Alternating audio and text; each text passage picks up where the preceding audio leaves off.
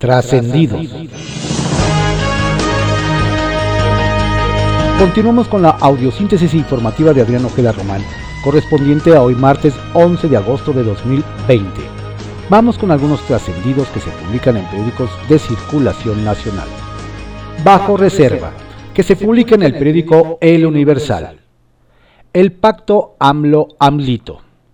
Si es cierto lo que el presidente nacional del PRI, Alejandro Moreno, presumió a diputados de su partido, el tricolor presidirá la Cámara de Diputados en el periodo que dará inicio este primero de septiembre.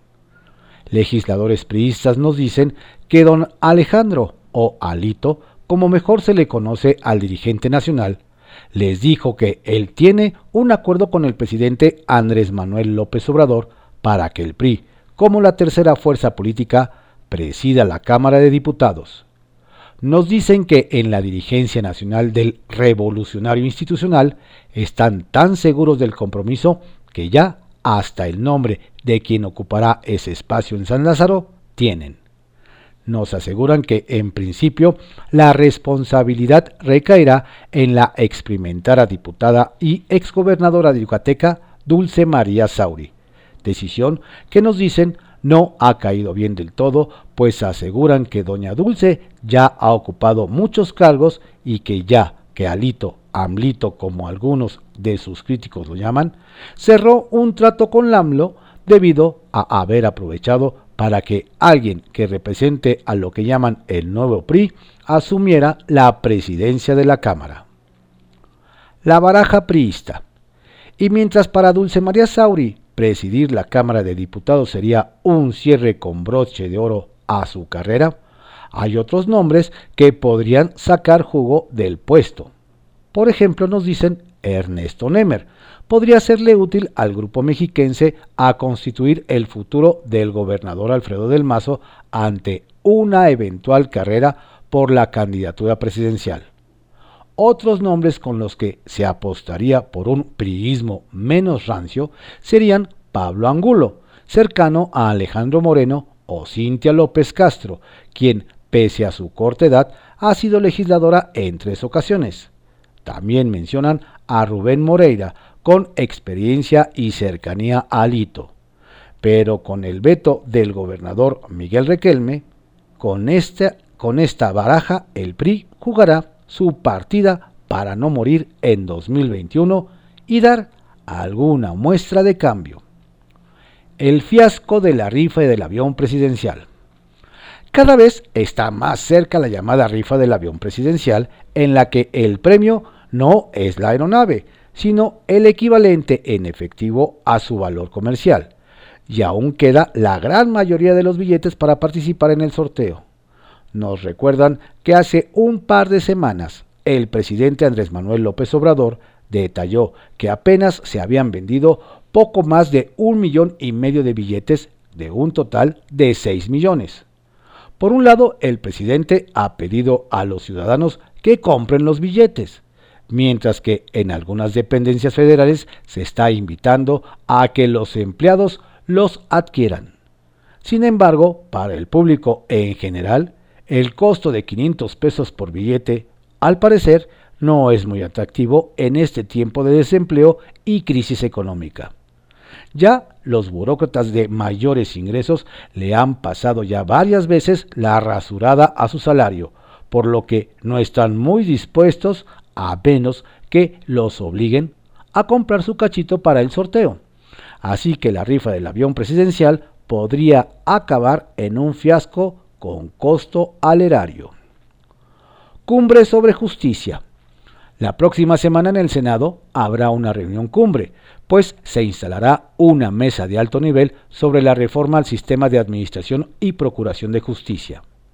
El senador Ricardo Monreal reunirá al ministro presidente de la Suprema Corte de Justicia de la Nación, a la secretaria de Gobernación, al fiscal general, al consejero jurídico de la presidencia, a la presidenta de la Cámara de Diputados y al presidente en turno de la CONAGO. Además, vía virtual, los presidentes de los Tribunales Superiores de Justicia de los estados, los presidentes de los Tribunales Laboral, Agrario, Administrativo y los fiscales generales de todas las entidades. Con este acto, nos dicen, inició la revisión de las iniciativas presentadas en materia de justicia, justicia digital y reforma al Poder Judicial. Ya era hora. Kiosco, que se publica en el periódico El Universal. Samuelito tal cual es. Desde Nuevo León nos cuentan, quien se mostró tal como es fue el senador Samuel García Sepúlveda, MC, pues en una videollamada pública con su esposa Mariana Rodríguez, quien está en confinamiento por COVID, emitió comentarios machistas y humillantes. Nos detallan que don Samuel comenzó por ordenarle, súbete la cámara que estás enseñando mucha pierna. Doña Mariana, algo apenada, intentó cambiar su postura mientras él insistía y le soltó, pues me casé contigo pa' mí, no pa' que andes enseñando. Las críticas llegaron inmediato de todos lados, ya hasta de su partido, que sin mencionarlo condenó las expresiones que fomentan la violencia contra las mujeres. Y aunque don Samuel se aferra a decir que fue una broma, varios se preguntan si así la trata en público como bromeará con ella en privado. ¿Qué tipo? Sugieren multipartidismo. En cosas más agradables de Nuevo León, nos platican que la alcaldesa prista de Guadalupe, Cristina Díaz Salazar, aseguró que la única manera de salir de la crisis por el COVID-19 será si se genera un cambio en el sistema político y si le apostamos a los gobiernos de coalición. Nos indican que doña Cristina sugirió que el próximo gobierno del Estado debe analizar la posibilidad de integrar un gabinete bipartidista o multipartidista para servir más a la gente. Habrá que ver si sus palabras llegan a los interesados en ser gobernadores y se cristaliza su propuesta. Se vale soñar, ¿no? Le dicen a Gober candil de la calle, de la calle oscuridad de su casa.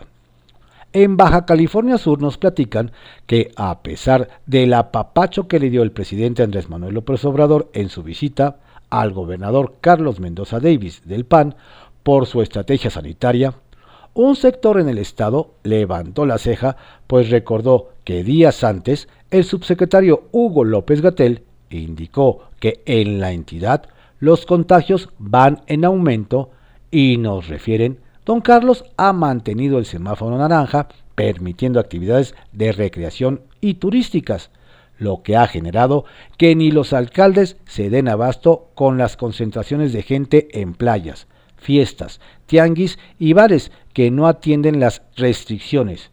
Y lo que sí brilla por su ausencia es la prevención. Se desinflan con casinos.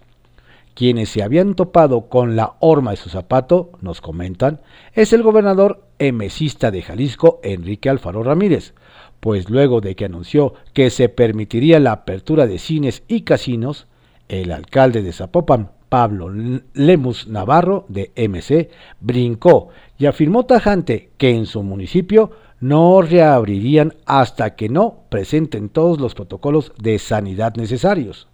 Sin embargo, los cines abrieron la semana pasada y este jueves lo harán los casinos, por lo que don Pablo parece que lo pensó y ayer anunció que se someterán a lo acordado por la Mesa de Salud y Reactivación Económica. ¿Será que para que la cuña apriete debe ser del mismo palo?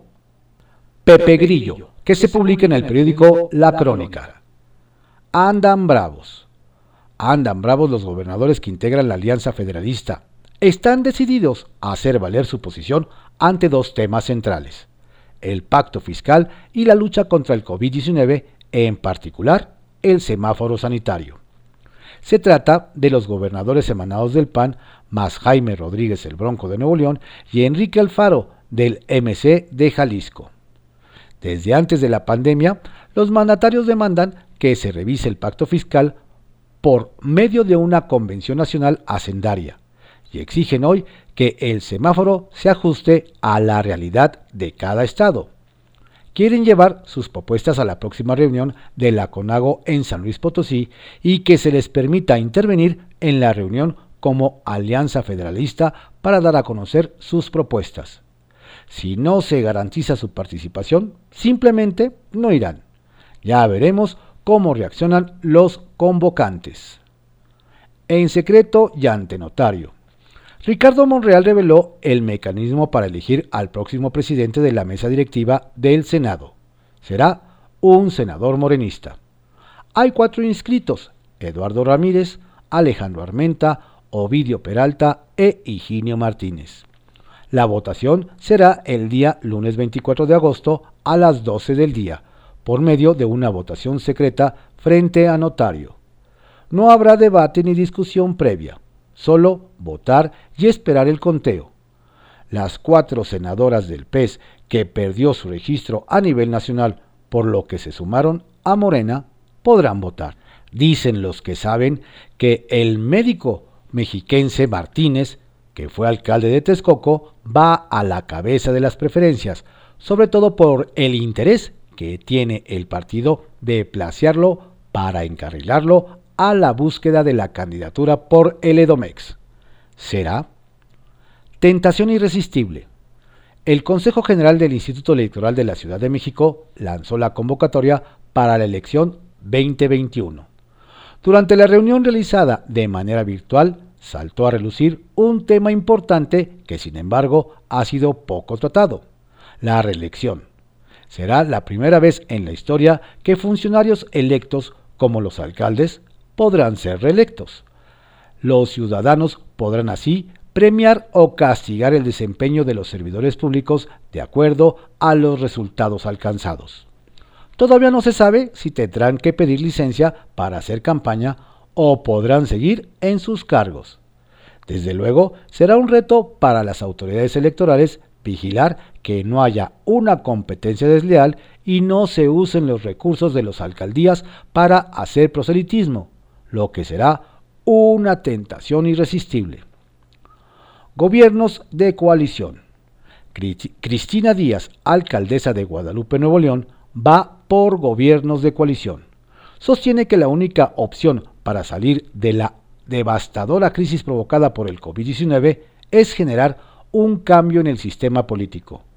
Un cambio radical para un momento extraordinario el próximo gobierno de Nuevo León, para tener la fuerza que le permita remontar la crisis, tiene que conformar un gobierno bipartidista, incluso multipartidista, pues la unión de fuerzas es el camino para responder a las necesidades de la gente.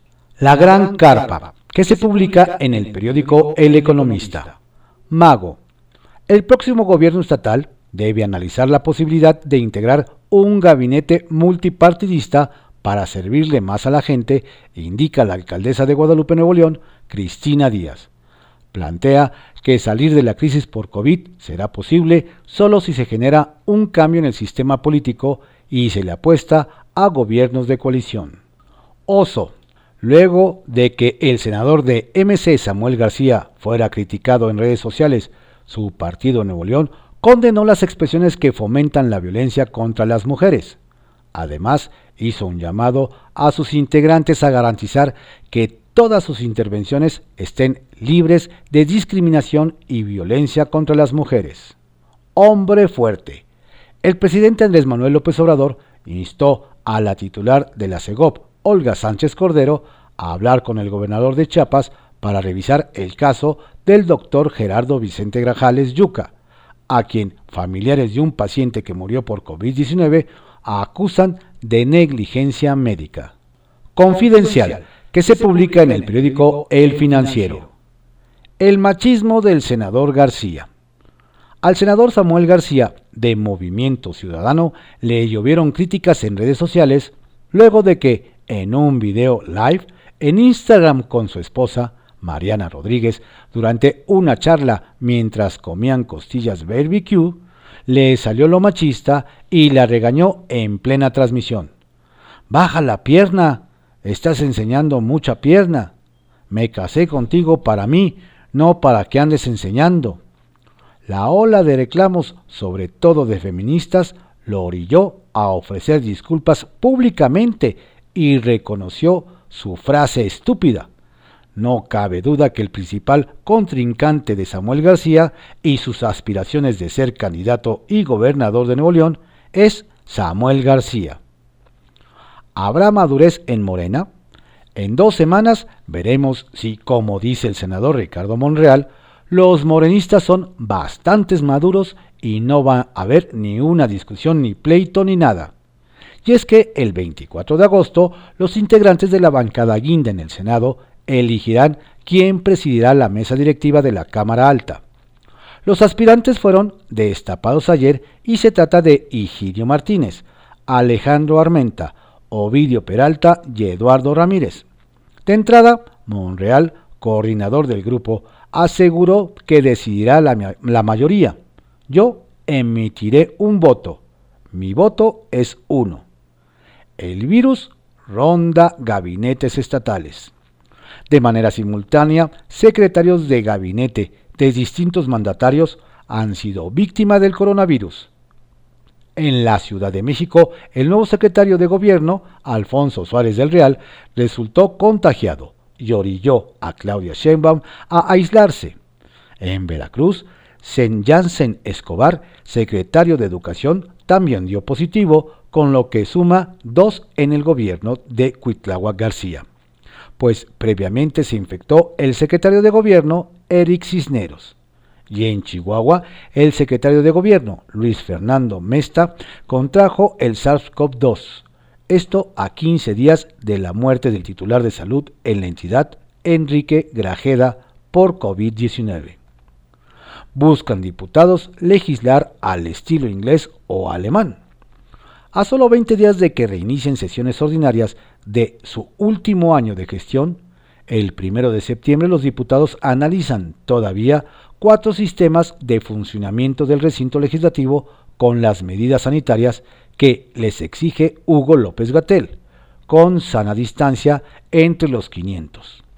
Los jefes de las bancadas informaron ayer que principalmente buscan implementar los estilos de los parlamentos de países como Alemania, que tiene 709 integrantes en su Cámara Baja, y el de Reino Unido con 650 integrantes en su Cámara de los Comunes. Explicaron que pretenden un esquema mixto, semipresencial, híbrido, algunos presentes y otros vía remota. Encuentro Landó-Monreal. Y a propósito de la nueva normalidad en el mundo, el senador Ricardo Monreal y el embajador de Estados Unidos en México, Christopher Landó, platicaron sobre las nuevas realidades económicas para ambos países y sobre el TEMEC y la adecuada posición que tiene nuestro país para convertirse en una plataforma manufacturera y ampliar mercados en la costa este del país del norte, donde sus principales socios son países asiáticos. Señalaron además que el tratado permite identificar oportunidades para que inversionistas extranjeros reubiquen sus empresas en México. En este productivo ejercicio de coordinación, como lo señaló Monreal, reforzaron la relación entre ambos países y la reapertura económica, destacando la cadena global de valor. El miedo a los hospitales en México. El diario The New York Times presenta en primera plana un reportaje sobre la crisis de COVID-19 en México, titulado Prefiero quedarme en casa y morir. La historia refiere que la lucha contra el virus ha tenido aquí como agravante el miedo profundamente arraigado que la gente tiene en los hospitales, signo que equipara con lo que habría sido visto en Sierra Leona durante la crisis de ébola. Estos fueron algunos trascendidos que se publican en diarios de circulación nacional en la audiosíntesis informativa de Adrián Ojeda Román, correspondiente a hoy martes 11 de agosto de 2020. Tenga usted un estupendo día y por favor cuídese, cuide a su familia.